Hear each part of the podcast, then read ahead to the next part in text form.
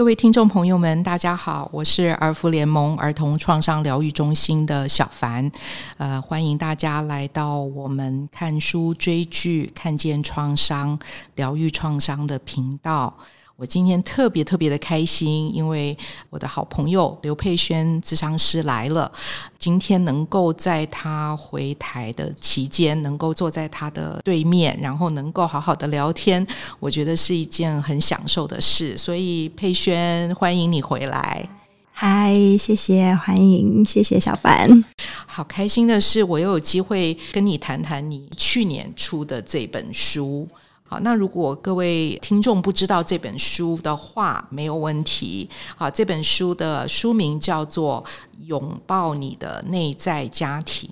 请佩璇告诉我们一下，到底拥抱你的内在家庭是在谈什么？好，那这本书就是《拥抱你的内在家庭》，它其实是想要跟大家介绍一个我一直以来我自己在学习。然后我自己在咨商当中也在使用的一种咨商的理论，叫做内在家庭系统。那它的英文叫做 Internal Family System Therapy，所以它才被翻成就是内在家庭系统。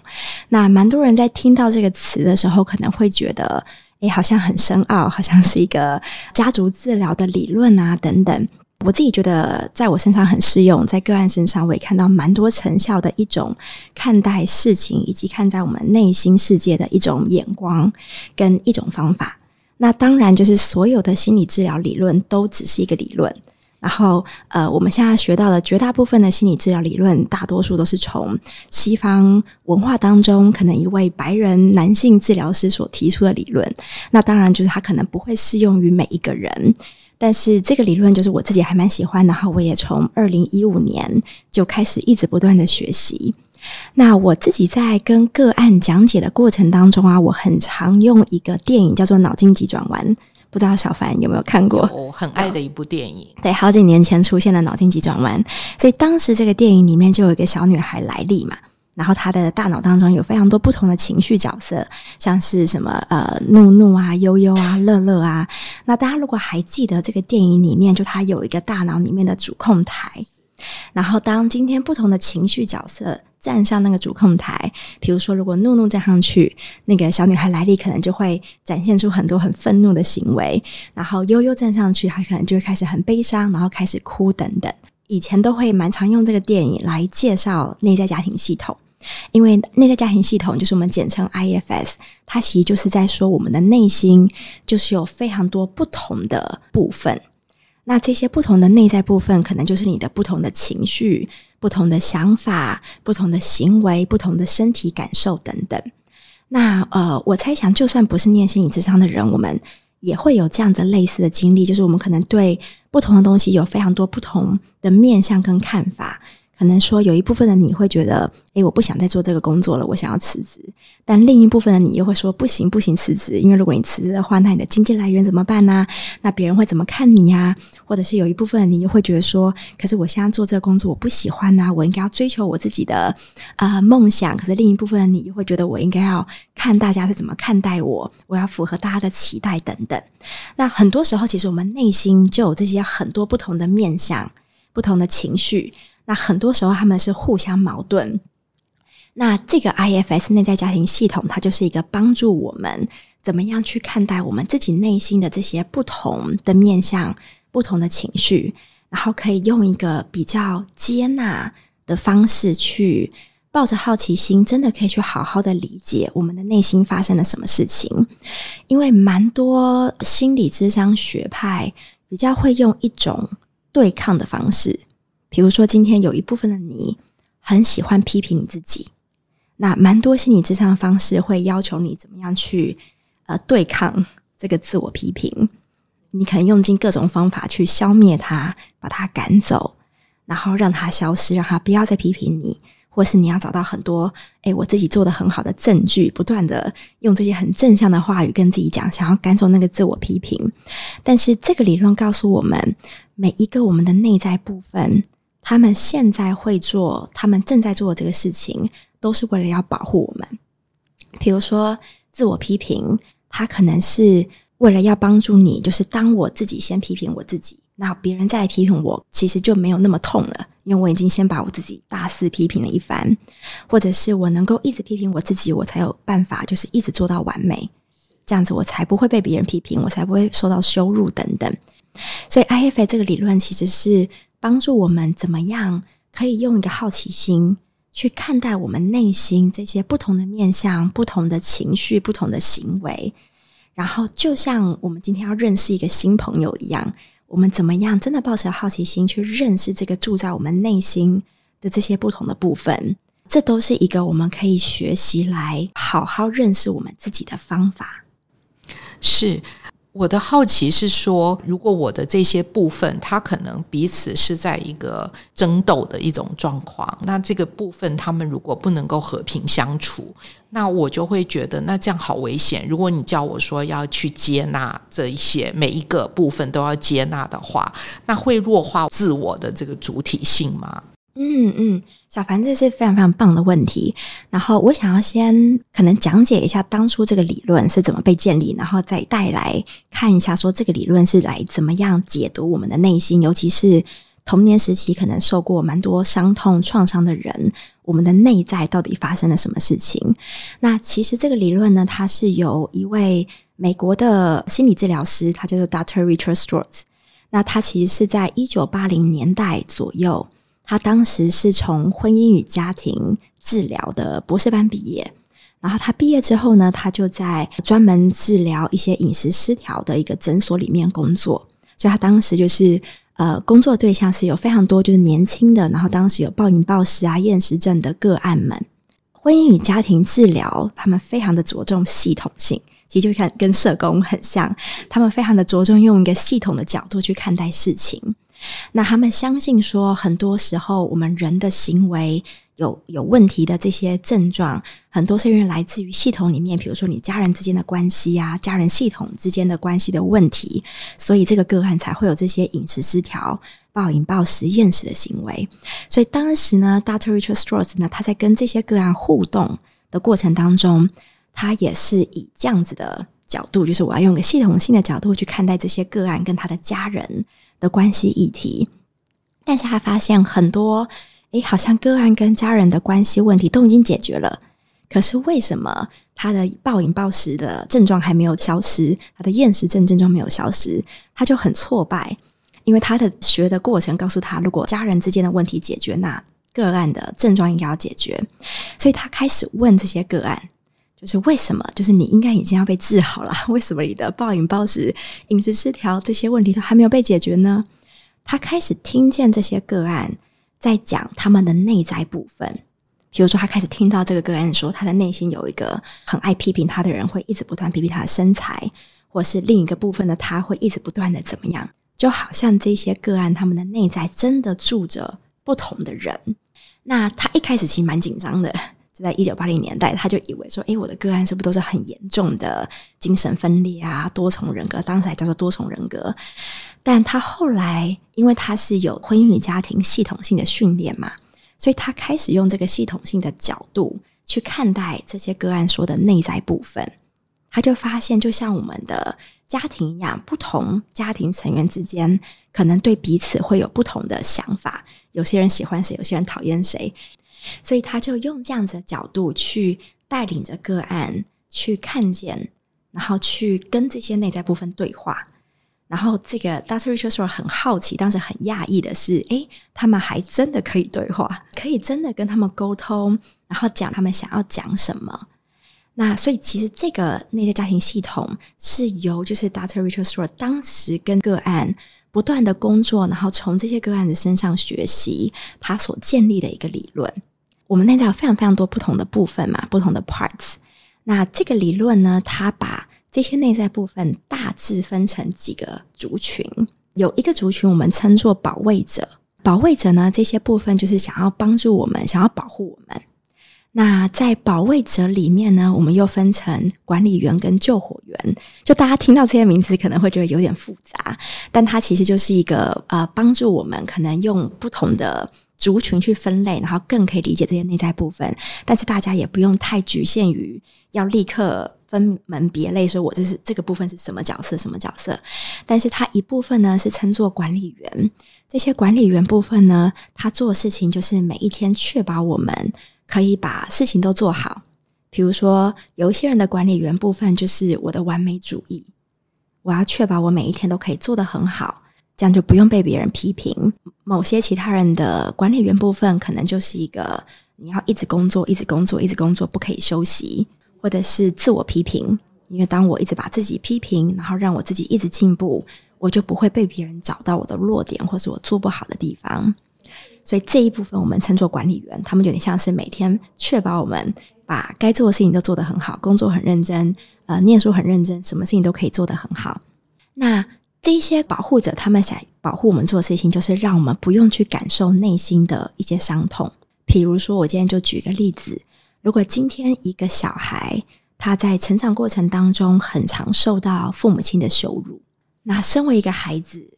其实要去感受这些情绪是很很困难的、很剧烈的情绪。那如果他的周遭又没有一个大人是让他觉得，诶，我可以信任，我可以依靠，那其实这个孩子他没有任何的资源可以去处理这些情绪。所以在这样的状况底下。我们的内在系统为了要保护这个小孩，所以某一个部分他就开始承担起这些伤痛，可能是觉得很羞愧的感觉，可能是觉得我不够好。那这些充满伤痛的这个部分，就携带的这些伤痛的部分，它就有点像是被其他的内在部分赶去很偏远的地方。所以今天这个孩子他可以不用去感受这个我很羞愧，我很糟。没有人爱我，然后我很烂的这种感觉，那他的其他的内在部分就开始承担起不同的责任。可能一个部分他所承担的责任就是我一定要做到很好，我一定要很完美，所以让这个孩子每天可以很正常的去上学，可以在学业上面表现得很好，然后这样子让他可以一直受到可能老师啊、师长啊、其他人的赞美等等。所以这个孩子长大之后。他的保卫者，他的管理员部分，可能就是这个哦，我要做到很完美，我做什么事情都要很认真，我要一直不断的努力工作，我不可以休息的这个部分。那这个部分，他做这些事情都是要保卫今天这个人，他可以不用去感受这些过往时期的羞辱啊，觉得我很糟的感觉。但是，就是人生本来就会有某些时刻，我们可能受到主管的批评，我们可能听到一些东西，让我们有挫折。那当保卫者、当管理员，呃，他们没有办法让我们不用去感受这些创伤或伤痛的时候，这时候呢，有另外一批的保卫者，我们称作救火员，就会跳出来。所以常见的救火员呢，他们做的事情就是，他们为了要帮你灭火，就是灭掉你心中的那些痛苦的感觉，他们愿意做任何事情来帮助你，不用去感受这些痛苦。所以有一些救火员，他们做的事情可能就是让你整个人解离，或者是让你开始暴饮暴食，或者是让你开始滑手机，你就开始分心，你不用去感觉。那一些比较极端的，可能就是使用药物、毒品，或者是自残，或者是自杀倾向等等。那在内在家庭系统当中，我们称这些救火员，然后我们也相信他们做这些行为也是为了要保护你。那今天这个人，这个我刚刚说的这一位。孩子他长大之后，所以我们可以看到他的救火员就是帮助他，可能呃事情都做得很好，做得很完美。但是当可能今天碰到一点事情，让他好像那个过去的伤痛要出现的时候，他的救火员可能就会跳出来，可能就会让他暴饮暴食，让他冲动的购物，花很多钱，可是其实也买根本不需要的东西等等。所以 IFS 它是一个这样子的系统性的角度，去帮助我们看见我们的内在部分。那其实小凡像刚刚你说的，很多时候我们的内在部分是互相讨厌对方。是，比如说刚刚这个人，他的完美主义的部分一定很讨厌那个暴饮暴食，因为他会觉得你就是做这么糟糕的事情。那暴饮暴食部分会觉得，今天我一定要这样做，整个世界里只有我可以帮助这个人，让他不要去感受痛苦。如果我不这样子暴饮暴食，那这个人他就会感受就是非常剧烈的痛苦等等，所以的确就是很多时候我们的内在世界是很极化，是很分化，就他们互相讨厌对方，然后尤其是过去受到伤痛的人、受到创伤的人，大多数时间都是被我们的保卫者在那个主控台上面，因为很多时候，尤其是过去是受到很多创伤的人，我们的内在部分其实都还被冻结在小孩子的时候，就是可能当时创伤发生的时候，然后这些内在部分，他们不知道我们现在已经是个大人了，是。他们还依旧以为我们是个小孩，然后是一个没有资源、很无助的孩子，所以他们更觉得他们一定要站上那个主控台，然后让我们很完美，或者是暴饮暴食，或者是自残，用尽各种他们觉得必须要做的方法来帮助我们。那这个理论其实就是怎么样带领的个案。去看见我们内心哇，原来有这么多不同的内在部分，然后他们都是为了要保护我们，然后可以用一个我还蛮好奇他为什么要这么做的这样子的眼光跟态度去认识他们。听起来的话，这个这个好像是一个随时都在进行的过程，也就是这些部分就跟我这个人是不可分的。对，那我其实，在理解这样子的一个。嗯，一个说法或者一个视这个视角的时候，我有一个恐慌，因为我很怕跟我的这些不同的部分对到眼，我不想看到他们，因为嗯，第一个我不知道我怎么跟他们沟通，那难道是我跟他说话吗？还是他可以理解我呢？还是他永远比我强大，他会叫我闭嘴？啊，那那于是他才可以站上那个主控台，所以我很怕进入一个失控的状况。然后如果今天他们不止一个跑出来，我该怎么办？所以这个是我的一个障碍。我有一种直觉的想法，想要把他们通通盖起来。观察到是很棒的事情，然后我也看到，就是其实蛮多呃，不管是我的个案或是周遭的人，我们都发展出一个很理智的部分。然后这个理智会像小凡你刚刚讲的，我要确保我可以控制每一件事情。对，所以如果今天我要去做一件事情，是我没有办法预测后果，我没有办法控制做这件事情的整个过程当中会发生什么事情，那太危险了，我不要去做。蛮多个案在心理咨商的过程当中，我也很常会看到这个理智部分跳出来，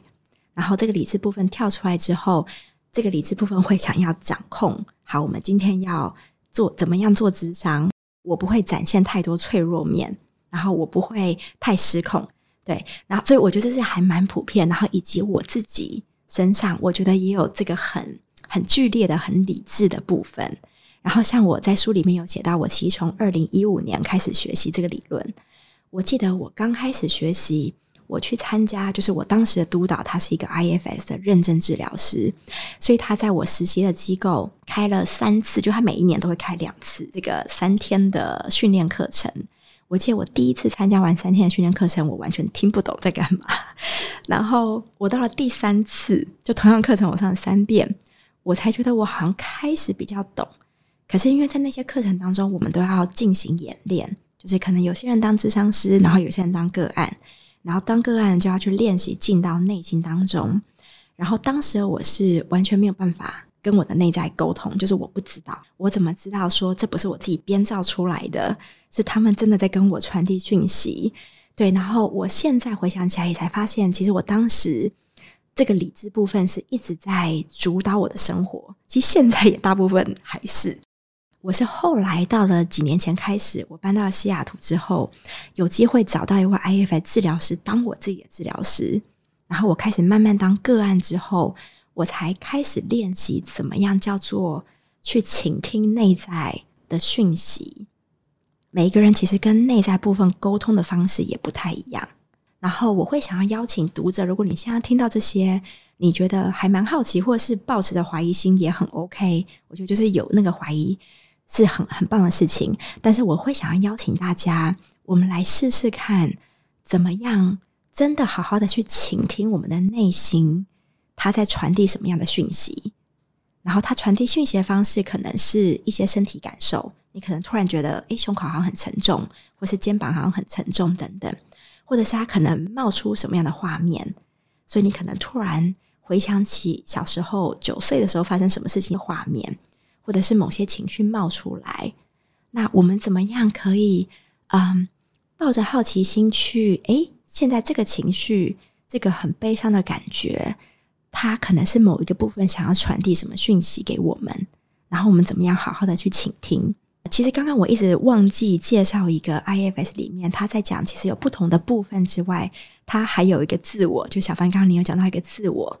他其实这个自我的概念也是从当时 Dr. Rich 他跟这些个案工作的时候他发现的。他其实在他的蛮多书中都有讲到，就他当时有一位个案叫做戴安，然后他当时跟这个戴安工作的时候呢，戴安有一个呃非常悲观的部分。然后这个悲观部分都会一直批评戴安，就是做得很糟啊，什么事情都做不好，啊、你没希望了，你不可能做得好，就是没有人会爱你、喜欢你。那当时呃，Dr. Richard Rohr 他就跟很多很多心理师一样，我们就想尽各种方法要对抗这个悲观，所以他可能会请戴安呃，想象有个箱子，然 后把悲观埋起来、收起来，或者是你要去对抗，就是把那个悲观赶走，然后对他咆哮。或者是你要不断的每天跟自己说：“诶，我完成这么多成就，其实我很棒。”等等。然后他发现这些都没有用，然后反而是戴安的忧郁的倾向会越来越严重。然后直到有一天，就是 Dr. Richard Rohr 他就觉得很挫折，因为他不知道该怎么办了，所以他就直接在呃咨商的过程当中跟戴安的那个悲观的部分说：“就是我放弃对抗你了，就是我不知道该怎么办。你为什么要一直这么的悲观？”戴安的悲观部分才说：“哦，我是想要帮助戴安不这么悲观。如果他有一点希望的话，那他可能就会更失望，或者是他可能会经历更多的痛苦等等。”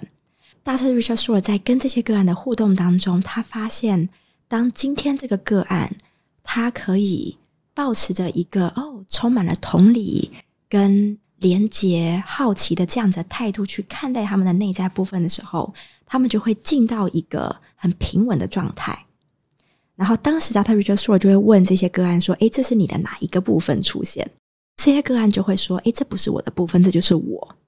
”Dr. Richard Rohr 他说：“过去四十多年来，他不管碰到多少就是受到严重创伤的个案，然后这些个案通常都是被保卫者。”非常剧烈的占据那个主控台，但是他说，不管这些个案经历多少创伤，我们的那个 self 那个自我的状态都还在。所以他说，自我就有点像是个太阳，它一直都在，然后从来没有消失。可是因为你过去的这些创伤，你的内在这些保卫者为了要保护你，他们都一直跳出来挡在前面，然后他们还以为你是个小孩子，就所以他们觉得他们一定要站在这里。那这个 IFS 治疗理论就是我们怎么样帮助个案，可以让他的这个自我的感觉慢慢的出来，就有点像是这些云可以让它散开一点，然后这个太阳这个自我的状态可以出来，然后当一个人的自我状态可以出来，他就可以呃成为这个去关爱他的内在部分的的这个人。对，所以其实这个理论跟蛮多不同的心理咨商理论不一样的地方是。其他的心理咨商理论会觉得治疗师是专家，然后我们要去帮助个案解决问题。但是 IFS 他会认为个案自己的自我的这个状态才是治疗师，就是我这个治疗师要做的事情是帮助这个人去接触到他的这个自我的状态，然后当他的自我状态出来之后，互相对抗的部分，他们就可以理解说：诶，我们现在或许可以不用这么的。彼此对抗，因为其实有一个大人在，就这些内在部分都有点像是亲子化小孩，就他们是个小孩，可是他们认为自己要当个大人，他们一直在承担大人的责任，因为他们认为家里没有大人，就只能靠他们。所以，如果当今天我们帮助个案可以理解到，让他的内在部分理解到，诶，今天有一个大人在，然后这些内在部分是知道这个大人才是。站上主控台的人，那我们就可以帮忙这些内在部分，可以去改变一些他们的行为，然后让他们不用再做一模一样的行为，他们可以开始改变一些他们的呃生存策略的方式。那我怎么来认识这个是我的部分？如果我今天不是在一个治疗的状况之下，对，我只是一位读者，我看了这本书，我很想来呃理解一下。啊，那可能没有这样的一位咨商师来协助我。嗯，那佩轩可以教我们一些自我练习的方法吗？嗯，还是这个没有办法自己做？呃，我会还蛮推荐，就大家就从觉察开始。比如说，今天可能现在这个当下，大家愿意的话，也可以就是闭上眼睛。然后感觉一下，可能身体有哪一些身体感受，比如说哪个地方有没有特别紧绷、特别沉重等等。那通常可能这一些身体感受，可能就是某一些内在部分想要跟你传递一些讯息，或者是当你可能进到不同的情境，比如说今天你可能跟伴侣吵架，吵架的过程当中，你可能非常的愤怒。那我们怎么样帮助自己？因为当我们很愤怒、很愤怒，我们被愤怒掌控的时候，就有点像是脑筋急转弯里面那个怒怒跳上主控台。我们可能会跟伴侣、跟孩子、跟同事，就是说一些很气愤、我们之后会后悔的话。但是我们怎么样观察在那个当下，当这个怒怒跳上了主控台，我们怎么样可以当一个观察到怒怒的人？所以，如果是一个脑筋急转弯，再回到这个比喻的话。我们在看电影的人，就是那个自我，就是我今天可以看到怒怒，我今天可以看到悠悠，我可以看到乐乐，跟其他不同的情绪角色。所以我不是愤怒，我是那个可以观察到愤怒的人。然后我今天不只可以看到愤怒，跟观察到他，我还可以试着跟他建立关系。然后我觉得这个是一个比较困难的点，因为建立关系是双向的。所以今天我要跟我的这个内在部分建立关系。除了我要认识他之外，我还要让他认识我。然后我觉得这个是有一点比较难用语言来形容该怎么做。然后我会想要推荐大家，我们可以先从怎么样呃进到内在，怎么样跟自己的身体有连接，跟自己的情绪有连接，真的就是可以好好觉察到我发生了什么事情。因为我可以感觉到这个社会其实大多数是让我们把注意力放在外在。就不管是呃三 C 产品啊、手机啊、电脑啊，其实我们是一直不断的把注意力放在外在，我们其实很少把我们的专注力跟注意力放进我们的内在世界。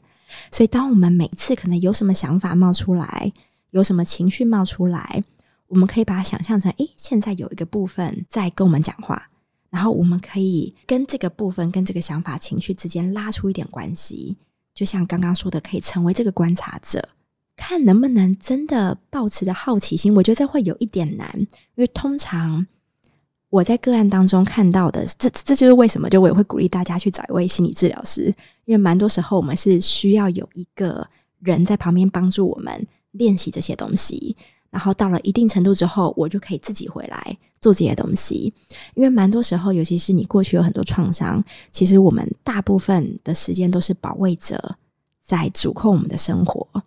那这个拉出空间跟抱持的好奇心，对蛮多人来说会很困难，因为另一个部分可能就会跳出来，因为这个部分很讨厌这个自我批评，所以就会比较难，就是让我可以真的抱持的好奇心。那这时候可能就比较需要有一个治疗师在旁边帮助你。但是我我觉得，光是自己可以开始觉察你的内心世界。试着用这样子的角度，就是诶，我的内心可能住着很多不一样的人，不一样的生命，不一样的面向。我觉得用个更宽广的方式去看待内心世界，因为内心世界真的是非常的复杂，没有人知道到底怎样是对的。然后很多种理论都要解释内心世界，可是真的就是我们不知道。然后我们需要花时间好好的进去感受一下，才知道那里面有什么。嗯，我其实，在昨天。有一个觉察的经验，嗯嗯，哦，那我想跟佩轩分享一下。就是我其实吃完晚饭了，但是呢，我其实应该要开始工作，但那时候就忽然有一个念头说，我觉得我好可怜，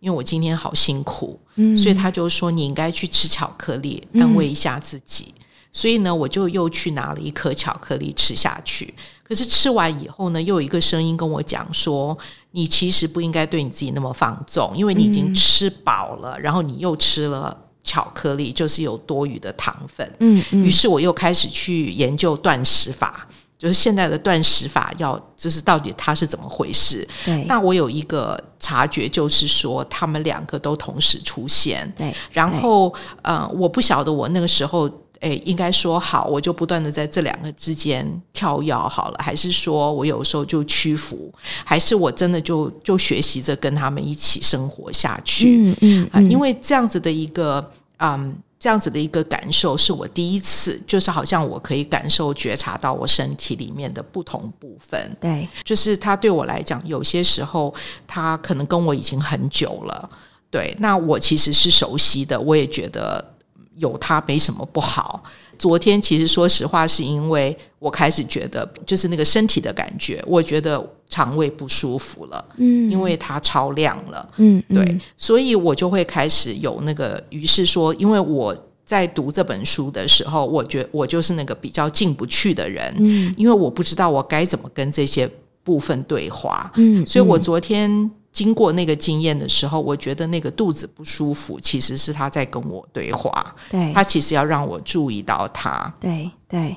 所以我想我自己给自己的一个回应，就是说，我想我可能要更多的去做这些觉察，我才有可能可以去就是走下一步。我想这个问题也是可能很多人有的一个问题，就会在于说，呃，因为。它不是马上就可以解决问题，甚至于听佩轩说的，就是他的目的并不是要我们去跟他对抗，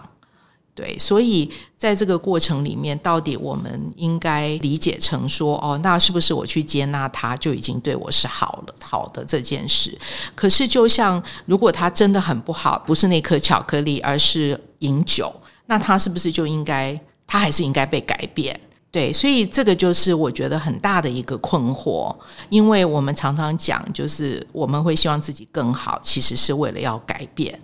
对，但是你告诉我说，我先要知道有这些，然后我要去接纳它，那换一个角度去看他们，那是不是我就放弃改变？小凡就是非常谢谢你的分享，我觉得这是非常棒的觉察。就你有观察到，像昨天晚上，你可能吃完饭之后，有一个声音、一个感觉跳出来说：“诶，我好可怜，或者是我我现在很想要、很渴望甜的东西。”然后我去吃，然后吃完之后可能肚子不舒服，因为超量了。然后另一个批评的声音就会跳出来说：“就是你怎么可以这样放纵自己吃这些东西？这些明明就不营养。”哒哒哒哒哒，然后开始让你去找断食法，就是我该怎么做？就是我觉得可以光是觉察到这两个东西是很棒，因为蛮多时候我们是没有觉察到，我们就开始吃吃吃，然后吃完之后让自己很不舒服，然后这个批评的声音就一直。一直出现，然后可能整个晚上就活在这个自我批评的状态底下。对，那刚刚像小凡你说的，我们很多的救火员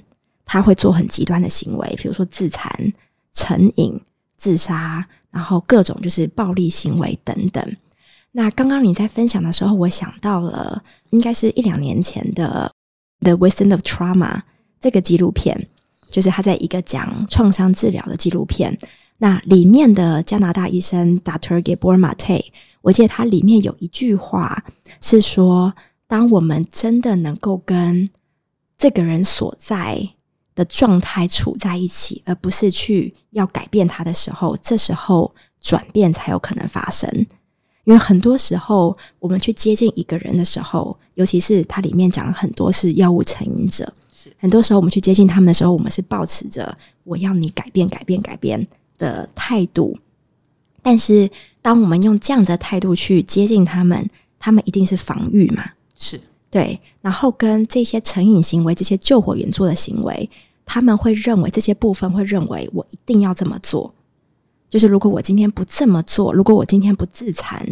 那我就要去感受那个痛苦的情绪。所以我我割了，我觉得我整个人放松很多，或者是我暴饮暴食，我觉得我整个人放松很多，或者是我吸食了毒品。不再需要去感受那个很很悲伤、很羞愧的感觉，所以这些救火员他们所做的行为，虽然大部分时候是被这个社会所评价，然后觉得是很不好的事情，但是这些救火员会认为我一定要这么做。